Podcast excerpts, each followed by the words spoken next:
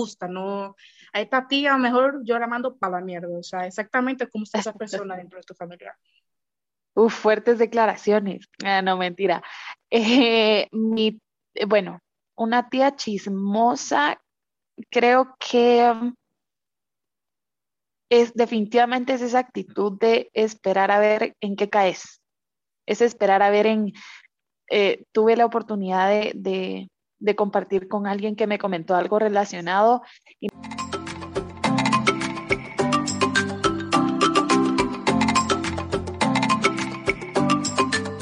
Va. Hola muchis, ¿cómo están? Aquí estamos nosotros nuevamente un miércoles saludándolo con toda la alegría del mundo.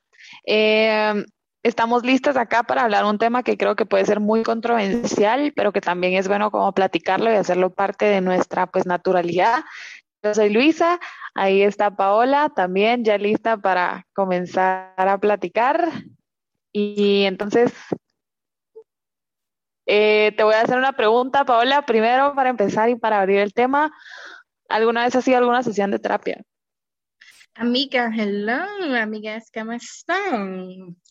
Eh, sí, realmente sí he ido. Hace bastante tiempo que no voy, pero sí, he ido. ¿Y tú? Sí, yo también estoy yendo actualmente. Creo que, bueno, a lo que va la pregunta es, ¿qué tan complicado sentís? O bueno, yo como paciente puedo decirlo, lo complicado que es aceptar que quizás alguien más te pueda abrir los ojos de tu realidad, que son cosas que pues uno no piensa o quizás no lo piensa de tal forma. Ay, mira, yo realmente considero que eso depende totalmente de la persona. Porque sí, como te dije, tengo hace mucho tiempo que no voy, aproximadamente así, vamos a decir, consistente. Alrededor de hace dos semanas, que te quedó semanas, uy, mi amor, dos años que no voy. Y comencé aproximadamente cuando tenía que algunos 12, 13 por divorcio de mis padres, ¿no? en un primer momento sí no estaba para nada, no de acuerdo, pero no estaba para nada cómoda con la situación, ya era así como que hay, porque estoy en esta mierda, realmente no me gustaba para nada. Y ya bueno, en la última vez que fui, sí fue así como, mira, lo necesito, y aparte que lo necesito, o sea, sí hice un buen match con la psicóloga, ¿no? Que realmente considero que es un punto principal, porque a veces es cuando uno no se siente cómodo con la gente, es difícil. Pues imagínate tú tú con tu psicólogo, con tu psicóloga, con quien sea, hablando de estos problemas. Entonces sí es bastante difícil hacerlo. No, claro, y aparte como la, la valentía que requerís como para contarle a una persona ajena a ti, eh, el, el, pues tus problemas, la situación en la que estás, yo creo que personalmente puedo decir que inicié mi proceso de terapia y, me ha sido bastante difícil como el entender la situación eh, que quizás uno no sabe que tiene, a pesar de que no tengo pues un problema que te dio yo gravísimo en mayúsculas. Creo que el entender como la situación en la que estoy, mi realidad y abrirle mi corazón o mi problema a alguien más, creo que es súper difícil, que va muy de la mano con eso que decís de la alianza terapéutica. Exactamente. Y bueno, vamos a ponernos un poquito más personales, ¿no? Y obviamente aquí tú respondes y consideras que puedes. Para ti en terapia, ¿cuál ha sido el tema más difícil o cuál es el tema que para ti es más importante trabajar? Uf, qué preguntota. Creo que el tema mucho más complicado que me ha tocado a mí personalmente es el tema familiar. Creo que todos venimos como de cierto estilo de crianza y demás, pero para mí el tema familiar es bastante importante porque como ya sabes, ¿verdad? Yo vengo de un hogar muy estricto y mis papás son súper lindos, pero muy cuadrados en ciertos sentidos. Entonces creo que ese ha sido mi tema más complicado porque muchas veces tenemos que aprender a aceptar la situación y quizás a no, pues no juzgar, ¿verdad? Porque cada persona trae su propia historia. Así es, así es. Generalmente sí, creo que eso lo habíamos mencionado un poquito en el podcast pasado, de que realmente, bueno, somos de familias completamente diferentes, ¿no? Tú, desde que te conocí, por así decirlo, eh, sí me acuerdo que era esta pequeña mención de, bueno, eh, yo puedo salir, pero hasta cierta hora. Bueno, en la universidad me tengo que ir a cierta hora. O sea, yo me acuerdo, mi amor, que ser un lío. Ser en la torre nosotras dos corriendo, porque tú tenías que ir a esta hora. O sea, si era algo completamente eh, diferente, en cambio, por ejemplo, en mi familia, si es así como, no son mierda, porque realmente no lo son, pero son un poquito más liberales, ¿no? Hasta cierto punto de que, bueno, tengo 22 años y tengo de los 20 viviendo sola y incluso por parte de mi papá, que fue el que dijo, Paola, tú dale, si tú quieres y tú puedes, tú dale. Entonces sí, eh, realmente confirma, amiga, confirmo, sí es algo completamente diferente. Y también puedo entenderte, ¿no? Porque a veces en el tema de lo familiar creo que la gente medio que lo idealiza. Es como que, ay, porque mi mamá es perfecta y mi papá es perfecto y mi hermana y mi hermano y mi tío. No, o sea, realmente no. Por más que uno diga por foto, ay, mierda, qué linda esa familia, wow, qué bien se llevan esos dos hermanos, me encanta su papá y su mamá, son románticos tienen 30 años juntos y se ven como que tienen dos meses, qué lindo, o sea, realmente no, o sea, realmente es una vaina que es completamente diferente a lo que uno ve en redes sociales y a lo que uno considera, porque o sea, realmente una familia no necesariamente va a ser, ay, yo amo a mi familia por siempre y los amo y los apoyo en todo, no, realmente no es así, o sea, independientemente, cada uno, como tú mencionaste, cada uno es diferente, por lo que, bueno, va a pensar y accionar diferente, ¿no? Full, total, y lo que decís creo que viene muy relacionado con lo de la familia tóxica. Creo que todos tenemos ese familiar tóxico que juzga o que está viviéndote con lupa esperando a verte caer, ¿verdad? Uno lo ve como muy gracioso y, y creo que suele ser bastante gracioso en TikTok. Yo he visto un montón de TikToks de gente que se burla de las tías chismosas, por ejemplo. Pero creo que es un es algo bastante complicado y bastante importante, no solo por el hecho de necesitar trabajarlo, sino porque muchas cosas te marcan, ¿verdad? Yo te podría decir, bueno, mi familia, eh, mis papás pues están juntos, que creo que eso me diferencia de tu situación y te admiro totalmente. Em, pero creo que hay muchas cosas que a pesar de que, bueno, eh, los permisos, quizás ahorita de adulta y quizás yo no soy una persona de andar en la calle, no, no mucho me gusta, pero creo que mucha gente se puede sentir identificada conmigo porque en la adolescencia es bien complicado tener ese, pues esa retención, ¿verdad? Esa retención de no me dejaron salir o a las 5 tengo que volver, ¿cierto? Creo que es bien, bien complicado y es, es, lo importante de trabajarlo, ¿verdad? Porque te deja mucha marca y, y te, te hace procesar muchísima información que quizás a largo plazo pues ya es donde viene a afectar, ¿cierto? Sí, exactamente. Bueno, y esto creo que me lleva a otra pregunta. Dentro de tu familia, obviamente no vamos a decir nombre porque mi amor aquí se respeta la privacidad de uno, pero para ti, eh, obviamente no me digas eh, exactamente quién es, tu tía o tu tío, no. Para ti, eh, ¿cómo le, ¿cuál es ese comportamiento que tiene, vamos a decir, que la tía chismosa? ¿Cómo consideras tú que esa tía chismosa, esa persona que, bueno, no te, vamos a decir, que no te brinde esa seguridad y esa confianza, ¿cuáles son esas acciones que, bueno, tú dices, mira, no me gusta, no, a esta tía mejor yo la mando para la mierda, o sea, exactamente cómo está esa persona dentro de tu familia. Uf, fuertes declaraciones. Ah, no, mentira.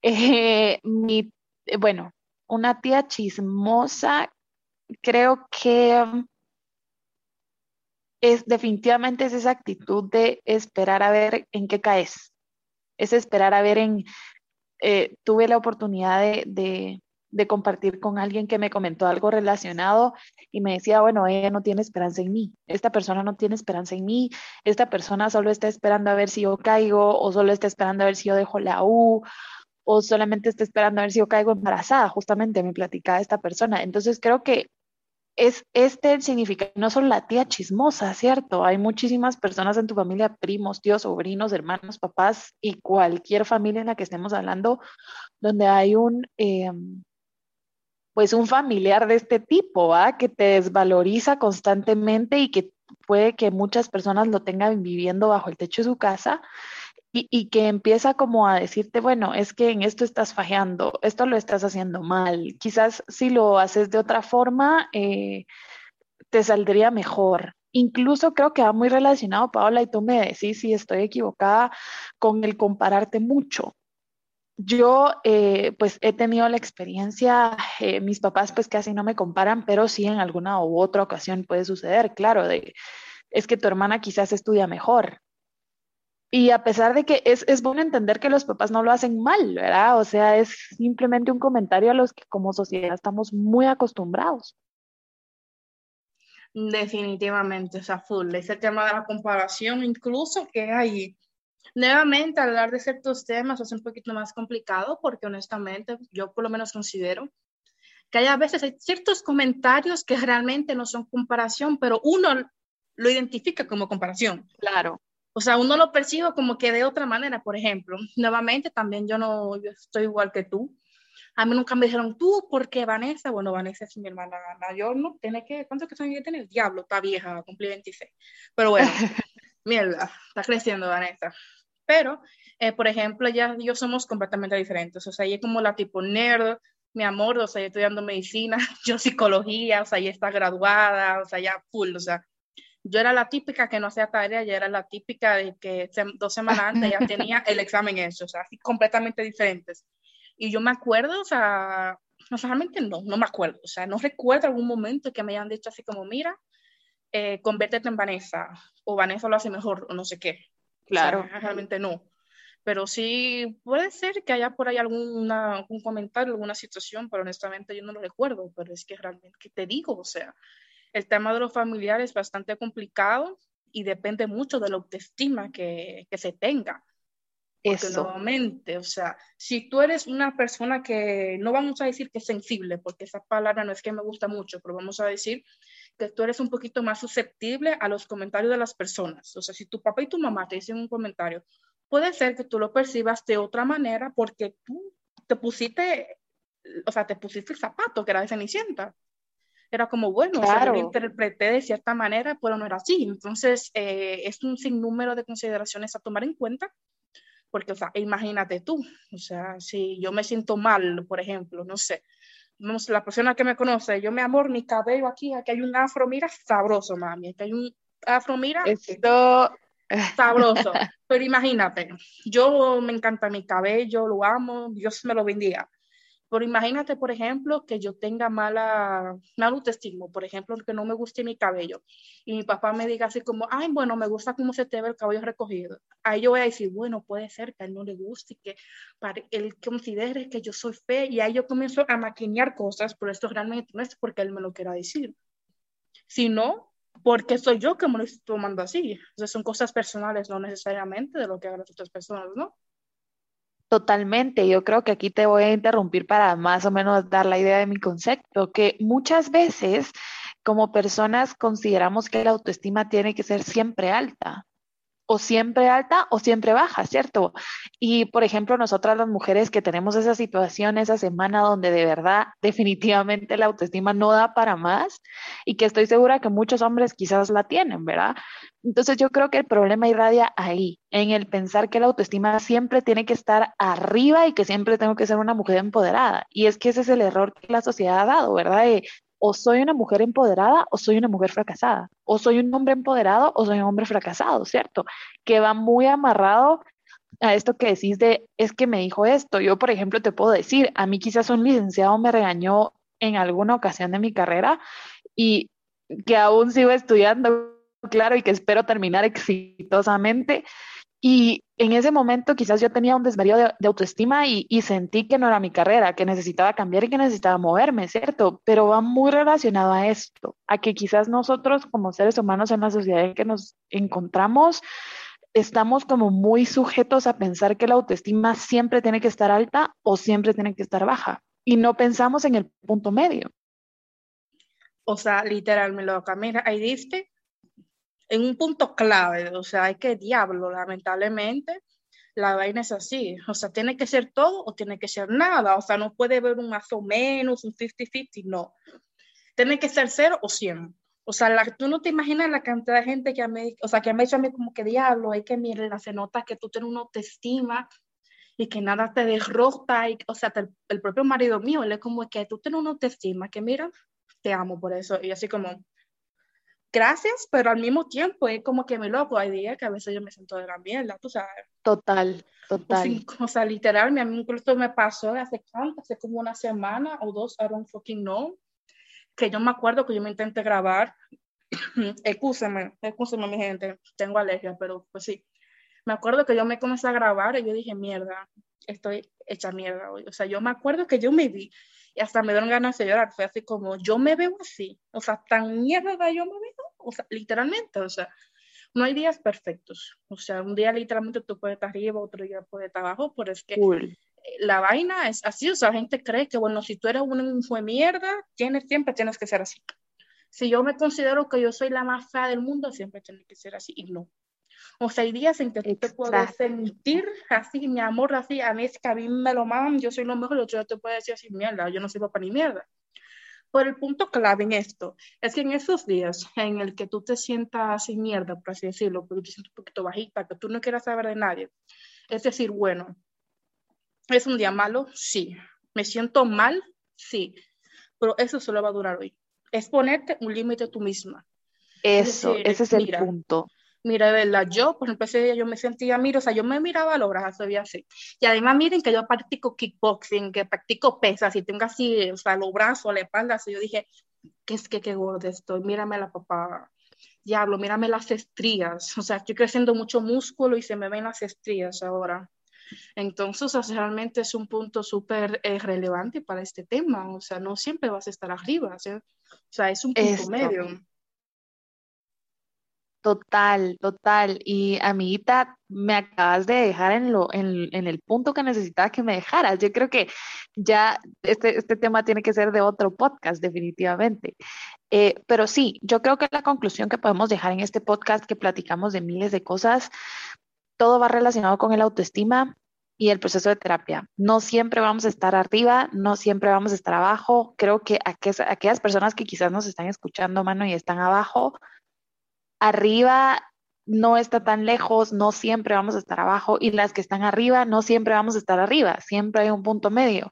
Y esto eh, me lleva a la importancia de llevar un proceso de terapia, la importancia de acompañarnos de un profesional que nos pueda decir y nos pueda ayudar a entender, como tú decís, no siempre vamos a estar arriba, no siempre vamos a estar abajo. Creo que suena muy repetitivo, pero es el punto que queremos dejar hoy. Entonces, amiguita, un placer compartir contigo de nuevo este tiempo y con todas estas personas que nos están escuchando. No sé si querés recordar las redes sociales. A nosotros, pues a mí me pueden encontrar como amándote-gt en Insta. Ahí pues subimos bastante contenido. Y no sé si Paolita querés comentar tus redes para que te busquen. Eh, a mí me pueden encontrar en Instagram como Paola Taveras 2. Y nuevamente, muchas gracias por asistir a este nuevo podcast y considérenlo y piénsenlo realmente recálquelo en su mente, no siempre las cosas van a ser número 100, va a haber un punto medio, ¿no? Exacto, exacto. Entonces, un placer acompañarlos otras 16, 17 minutos. Un placer. Les mandamos un fuerte abrazo y ánimo para esta semana, amiguitos, a todos los que nos escuchan. Bye.